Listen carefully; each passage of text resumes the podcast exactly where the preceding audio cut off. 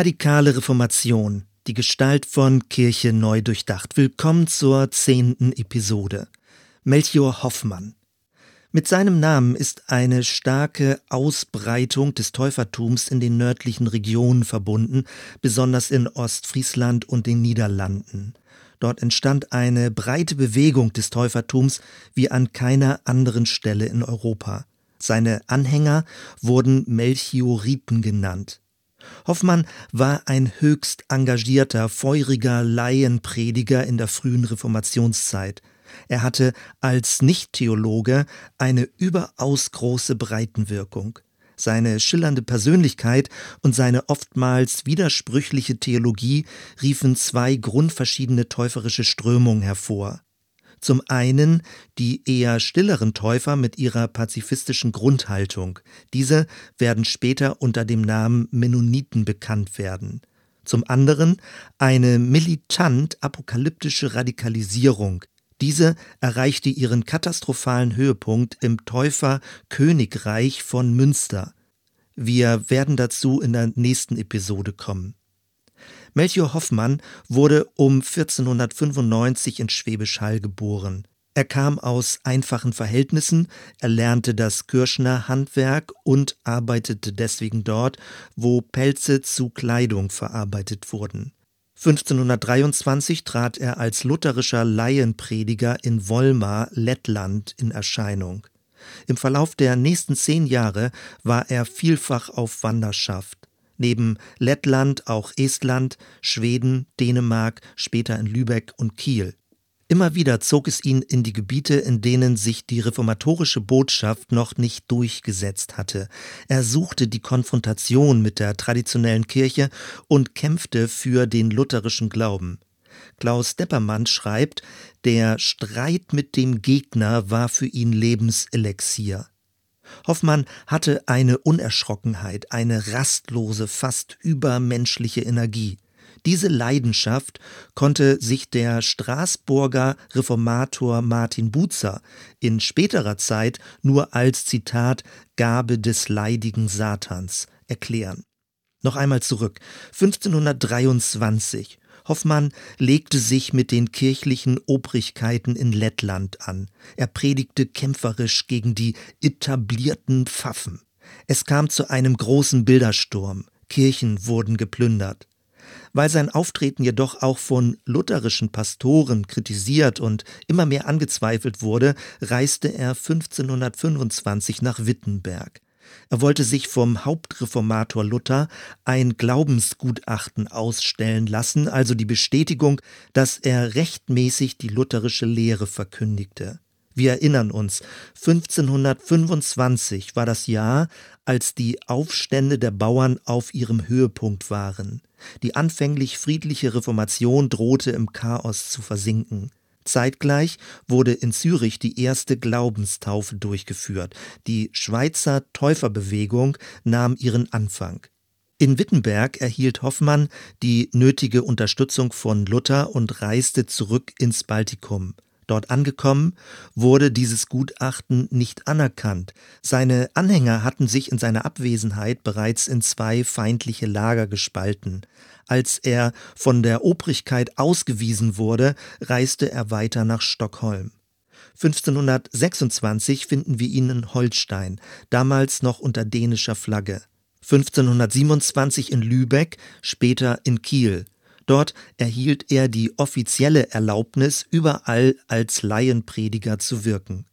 Im selben Jahr reiste Hoffmann ein zweites Mal nach Wittenberg, um theologische Streitfragen zu klären. Die Schlichtung misslang und es kam zum endgültigen Bruch mit den Wittenberger Reformatoren. Ab dem Zeitpunkt begann Martin Luther vor Melchior Hoffmann zu warnen, insbesondere wegen seiner apokalyptischen Predigten. Luther warf Hoffmann vor, dass er unnötige Spekulationen betreibe und damit den Kern der Reformation, nämlich die Rechtfertigungslehre und die Nächstenliebe, verdränge. Anfang 1529 kam es in Flensburg zum offenen Streit mit Johannes Bugenhagen, einem engen Weggefährten Martin Luthers. Es ging um die Abendmahlslehre und die sogenannte Realpräsenz Christi. Aus Hoffmanns Sicht maßten sich die Pfarrer an, durch das Sprechen der Einsetzungsworte die Gegenwart Christi in die Materie zu bannen. Zitat, wie ein Zauberkünstler den Satan in ein Glas. Zitat Ende. Melchior Hoffmann wurde daraufhin des Landes verwiesen und verlor seinen gesamten Besitz. Klaus Deppermann schreibt, für Hoffmann war die Flensburger Disputation der Tag der Selbstenthüllung des Luthertums. In seinen Augen erschien das neue Papsttum der Wittenberger Reformatoren als ebenso tyrannisch und blasphemisch wie die alte Kirche.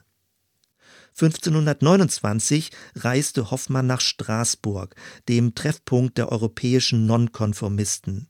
In dieser Stadt herrschte weitestgehend Toleranz und viele Außenseiter fanden Zuflucht. Zunächst wurde er von Martin Buzer, dem dortigen Reformator, wohlwollend empfangen. Buzer war von Huldrych Zwingli aus Zürich geprägt und lehnte ebenfalls die lutherische Abendmahlslehre als Wortmagie ab. In Straßburg lernte Hoffmann zum ersten Mal Täufer kennen. Er schloss sich aber nicht den bestehenden großen Täufergemeinden an, sondern gründete einen neuen Kreis. In dieser Zeit begegnete er auch Caspar von Schwenkfeld und Hans Denk. Zu ihnen werden wir in späteren Episoden noch kommen. Einen besonderen und nachhaltigen Eindruck machte das prophetisch begabte Ehepaar Ursula und Lienhard Joost auf ihn. Nach ihrer Überzeugung stand das innere Wort, also Geistoffenbarung, weit über dem äußeren Wort, also dem Text der Heiligen Schrift. Ihre Prophezeiungen sollten sich prägend und auch verhängnisvoll auf die Theologie von Melchior Hoffmann auswirken.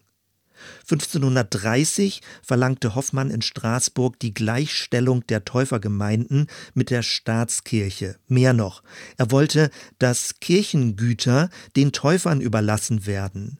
Dazu muss man wissen, bereits seit 1529 stand im Reichsgebiet auf die Durchführung der sogenannten Wiedertaufe die Todesstrafe. Kein Wunder also, dass der Rat der Stadt gegen Melchior Hoffmann ein Haftbefehl erließ. Hoffmann konnte jedoch fliehen. Noch im selben Jahr trug er die Täuferbewegung Richtung Norden. In Emden, Ostfriesland, taufte er in kurzer Zeit 300 Leute. Eine große Täufergemeinde wurde gegründet. Sie war streng hierarchisch geordnet, nach biblischem Vorbild, wie Hoffmann überzeugt war. An der Spitze standen sogenannte apostolische Sendboten. Propheten ergänzten mit ihren Weissagungen die Apostel und Hirten standen der Gemeinde vor. Hoffmann selbst wurde als einer der zwei Zeugen der Apokalypse, die vor der Wiederkunft Christi auftreten würden, verehrt. In dieser Zeit reiste er auch nach Amsterdam und taufte dort eine breite Massenbewegung entstand. Als jedoch die ersten Gläubigen hingerichtet wurden, ordnete Hoffmann an, das Taufen auszusetzen. Ihm stand das Jahr 1533 leuchtend vor Augen. Dann nämlich sollte sich das neue Jerusalem endgültig durchsetzen. 1533 wurde Hoffmann auf Anraten von Martin Luther aus Ostfriesland ausgewiesen. Daraufhin zog er erneut nach Straßburg, obwohl er dort gesucht wurde. Hoffmann glaubte daran, dass Straßburg die auserwählte Stadt sei, in der sich Gottes neue Ordnung als erstes zeigen würde. In der Stadt war die Stimmung aufgeheizt. Bereits früher hatte Melchior Hoffmann den Stadtrat aufgefordert, sich militärisch für eine Endschlacht zu rüsten. Aus seiner Sicht musste die Welt von allen Gottlosen gesäubert werden. Die Reichsstädte sollten gegen die höllische Dreieinigkeit kämpfen. Gemeint waren Kaiser, Papst und die Irrlehrer. Die Aufgabe der Täufer sollte jedoch nicht darin bestehen, selbst militärisch zu kämpfen, sondern den Kampf durch ihre Gebete zu unterstützen. Hoffmann kündigte an, nach einer Prüfungszeit und schweren Belagerung würde der angreifende Feind zusammenbrechen. Babylon wird untergehen. Eine neue Theokratie würde entstehen, mit einem frommen König und geisterfüllten Propheten an der Spitze. Danach werden dann 144.000 apostolische Sendboten mit den beiden Zeugen der Apokalypse in alle Welt ausziehen und die frohe Botschaft von der Universalität der Gnade verkündigen. Ein weltweites Friedensreich ist seiner Meinung nach die notwendige Voraussetzung für das endgültige Kommen Christi. Im selben Jahr, im Mai 1533, wurde Hoffmann in Straßburg verhaftet und wegen theologischer Irrtümer verdammt. Es hat den Anschein, dass er sich absichtlich verhaften ließ, um das von ihm angekündigte Reich Gottes zu erzwingen, aber nichts geschah. Stattdessen blieb er zehn lange Jahre als Ketzer gefangen und weigerte sich, seine Lehren zu widerrufen. Aus der Entfernung musste er miterleben, wie sich seine niederländischen und westfälischen Anhänger von ihm emanzipierten. Sein apokalyptischer Fahrplan wurde zur Blaupause für die fanatischen Exzesse in Münster. Unter diesem Eindruck gab Straßburg die Toleranzpolitik gegenüber Nonkonformisten auf. 1538 Hoffmann saß bereits fünf Jahre im Gefängnis, wurde mutwillig falsch über ihn verbreitet, er hätte widerrufen. Daraufhin fielen die noch verbliebenen Anhänger endgültig von ihm ab. Nochmal fünf Jahre später, 1543, starb Melchior Hoffmann im Straßburger Gefängnis. Noch einmal Klaus Deppermann. Er schreibt, das Ende sah düster aus, von der Welt kaum noch beachtet, von den Schweizer Brüdern als Verräter des eigenen Glaubens gebannt, selbst nicht mehr überzeugt von seinen apokalyptischen Prophezeiungen, gepeinigt von furchtbaren Kopfschmerzen, halb erblindet und wassersüchtig, starb er in völliger Einsamkeit, nachdem er als schwerkranker Mann monatelang auf dem blanken Fußboden gelegen hatte. In einem zehnjährigen erbarmungslosen Prozess der Desillusionierung war der zweite Elia, der einst mit Königen, Adligen und Reformatoren disputiert hatte, auf eine hilflose, verachtete Kreatur reduziert worden. Zitat Ende. Fassen wir noch einmal zusammen. In Melchior Hoffmann begegnet uns ein überaus wirkmächtiger Laienprediger der frühen Reformationszeit. In manchen Regionen entfachte er geradezu eine täuferische Massenbewegung. Vielleicht gehört es zu solchen Pioniergestalten dazu, dass ihre Theologie nicht besonders ausbalanciert ist, sondern zu Extremen und Widersprüchen neigt. Zu Anfang unterstützte er die lutherische Obrigkeitstreue, dann aber verlangte er die Ausrottung aller Baals Pfaffen. Einerseits aktivierte er eine Vielzahl von Laien und predigte das allgemeine Priestertum, andererseits vertrat er einen elitären Führungsanspruch und war von unangreifbarem Sendungsbewusstsein erfüllt. Auf der einen Seite stellte er sich gegen militärische Handlungen von Täufern, auf der anderen Seite sollten sie durch ihre Gebete den heraufziehenden Krieg zu ihren Gunsten beeinflussen. Er kooperierte einerseits mit wohlhabenden Leuten wie den Kaufleuten aus Stockholm, dem dänischen König oder dem ostfriesischen Adel. Auf der anderen Seite verstand er sich als Prophet für ein verarmtes Volk und wollte diesem neue Hoffnung geben. Und was die Taufe angeht, er verurteilte die Kindertaufe. Nur die Glaubenstaufe sei eines mündigen und freien Menschen würdig. Wohl kaum einer taufte in der Anfangszeit so viel wie er. Auf der anderen Seite konnte er die Taufe ohne Probleme aussetzen, wenn es ihm notwendig erschien. Heinold Fast kommt deswegen zu dem Schluss, dass die tragenden Vorstellungen von Melchior Hoffmanns Engagement untäuferisch sind. Bereits bevor er in Kontakt mit den Täufern kam, hatte sich seine apokalyptische Weltsicht, seine spiritualistische Offenbarungslehre und seine rigorose Heiligungsethik verfestigt. Die Tauflehre wurde erst nachträglich als Bundeszeichen für die wahren Gläubigen in sein theologisches Verständnis eingebaut. Abschließend wieder Anregungen und Fragen. Erstens. Melchior Hoffmann hatte offenbar ein kantiges, impulsives und polarisierendes Auftreten. Wie viel von all dem gesteht man einer Pionierpersönlichkeit zu, ohne es ihr vorzuwerfen? Kann er für die Auswüchse von Münster verantwortlich gemacht werden? Oftmals gibt es unter Christen eine Sehnsucht nach Aufbrüchen, Umbrüchen oder Neugestaltungsprozessen. Um aufzurütteln, braucht es Leidenschaft. Häufig soll sich aber das Neue in einer wohldosierten, rücksichtsvollen, schmerzfreien und ausbalancierten Weise ereignen. Geht das? In der Regel bemüht man dann organische Bilder von Wachstum und Verwandlung. Wo aber bleibt dann die prophetische Energie, die provoziert und konfrontiert? Und welche Persönlichkeiten werden dazu von Gott berufen? Zweitens, vollmächtiges Wirken durch einfache Leute.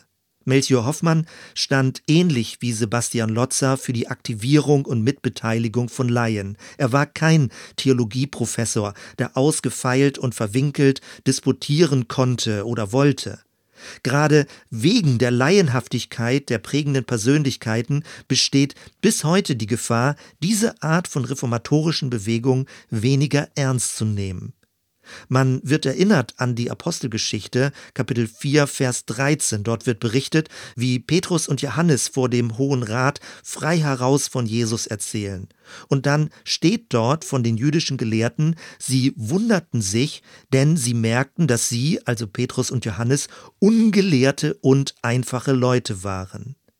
Wie weit rechnen wir noch damit, dass Gottes Geist durch normale, einfache Leute wirkt und eine Breitenwirkung auslösen kann? Drittens und letztens. Natürlich kommt dann der kritische Hinweis auf die entgleisten Prophetien. Fehlentwicklungen müssen aber nicht gegen die Kraft von Prophetien an sich sprechen. Ohne Frage war die frühe Reformationszeit breitflächig apokalyptisch aufgeladen und produzierte eine Vielzahl von Seltsamkeiten. Die Balance zwischen dem priesterlichen, dem königlichen und dem prophetischen Mandat war ins Wanken geraten. Die offiziellen Priester waren in Verruf geraten, Landesfürsten waren in Konfrontation zum Kaiser, übrig blieb ein prophetisches Mandat. Das mag ein bisschen erklären, warum es zu einer solchen Mächtigkeit von prophetischen Stimmen und der damit zusammenhängenden Flächendynamik gekommen war. Prophetie hat ein Gespür für Kairos-Momente, also Momente, in denen Gott in besonderer Weise wirken will. Aber natürlich müssen dann auch die Fragen gestellt werden, wie verhält sich ein inneres Wort des Geistes zum äußeren Wort der Schrift? Wer entscheidet, welche Eingebungen Autorität haben? Wie lassen sich Geistoffenbarung prüfen? Oder wann wird Gottes Reden zur Einbildung? Ab wann biegt man sich die Wirklichkeit zurecht? Und ab wann muss man sich eingestehen, dass man sich als Prophet oder Prophetin getäuscht hat? Keine einfachen Fragen. Mit der Rolle von Prophetien und Träumen im Rahmen der Reformationszeit werden wir uns an anderer Stelle ausführlicher befassen. Soweit erstmal. Wir hören uns bei der nächsten Episode. Bis dann.